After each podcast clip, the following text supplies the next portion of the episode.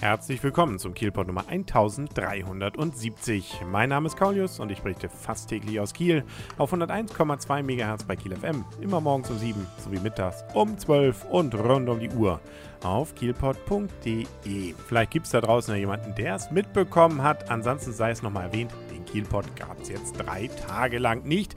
Und das lag daran, dass ich mal wieder außerhalb von Kiel war. Und zwar so weit von Kiel, dass es auch nicht möglich war, da einfach mal spontan zu gucken, was mit Kiel dieser Ort zu tun hat. Ich war nämlich in den Bergen in der Schweiz und äh, da sieht es so gar nicht aus wie in Kiel. Ähm, allerdings das Wetter war wohl besser, wie mir berichtet wurde.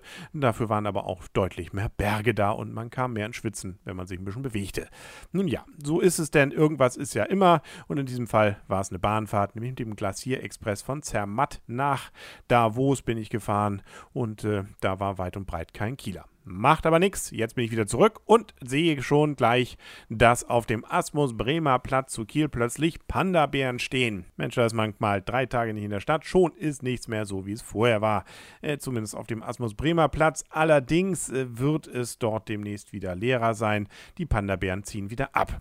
Ja, was hat sich dahinter verborgen, dass hier plötzlich 800 Panda-Bären aus Pappmaché standen? Das hat zu tun mit der Umweltorganisation World Wildlife Fund sprich also WWF. Die haben 50. Geburtstag und sind auf Deutschland-Tour in 25 Städten und eine davon war jetzt auch Kiel. Und da hat man 800 Panda-Bären aufgebaut zum Symbol dafür, um zu zeigen, dass es von diesen eben nicht mehr viele gibt. Äh, insbesondere ist natürlich der Panda-Bär auch das Symbol für WWF, aber eben auch eine Tierart, die vom Aussterben bedroht ist. In Wirklichkeit sind es wohl noch so 1600 Panda-Bären und so viele Skulpturen hat man eigentlich auch und baut sie gerne mal in den Städten auf.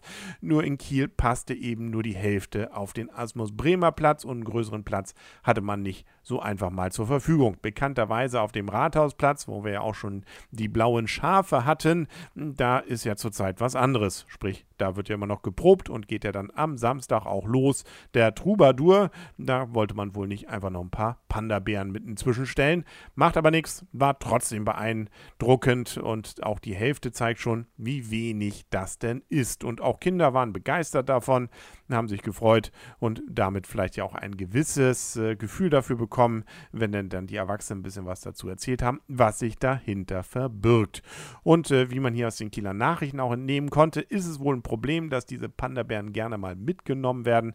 Deswegen hat man wohl inzwischen Bodyguards, die auf sie aufpassen. Also nur angucken, nicht anfassen und bitteschön nicht mitnehmen. Und noch etwas ist neu hinzugekommen, nämlich die Brausebude. Gut, die steht jetzt doch schon ein paar Tage, aber so richtig realisiert hatte ich sie noch nicht und äh, insbesondere auch nicht die Geschichte darum. Die Brausebude steht nämlich auf der Museumsbrücke des Kieler Stadt- und Schifffahrtsmuseum am Seegarten und das heißt also direkt dort, wo ja auch das Schifffahrtsmuseum sich befindet und da, wo eben auch der Ostseekaier bzw. das Kreuzfahrtterminal direkt in der Nähe ist. Jo, da ist sie nun also, diese olle alte Bude und äh, hübsch sieht sie aus und hat auch eine richtige Geschichte, dieses historische Holzhaus. Es diente nämlich in den 1890ern 1890ern, nochmal wiederholt, äh, Jahren als kleine Schankhalle am Fähranlege der Förderdampfer und lockte Gäste mit Erfrischungsgetränken. Sprich 1890, also vor über 120 Jahren. Äh, die Bude gehörte zum Ensemble des beliebten Seegartenrestaurants, na, das gibt es ja nun nicht mehr so, mit Biergarten und Musikhalle.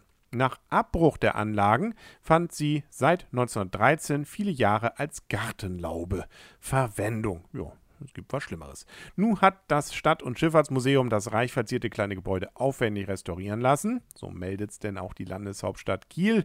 Und eben auf der Museumsbrücke in der nächsten Nähe zu seinem ursprünglichen Standort wieder aufgebaut.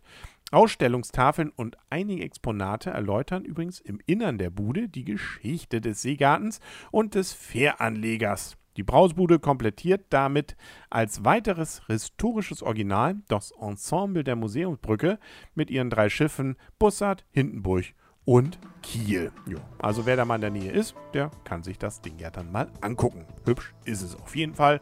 Und äh, die nächste Folge vom Kielpot, ob die dann auch so hübsch wird, das muss noch abgewartet werden. Das wird aber dann morgen auf jeden Fall zu erfahren sein. Deswegen wieder einschalten auf kielpot.de und bei Kiel FM. Bis dahin wünsche ich alles Gute, euer und ihr, Kaulius und tschüss.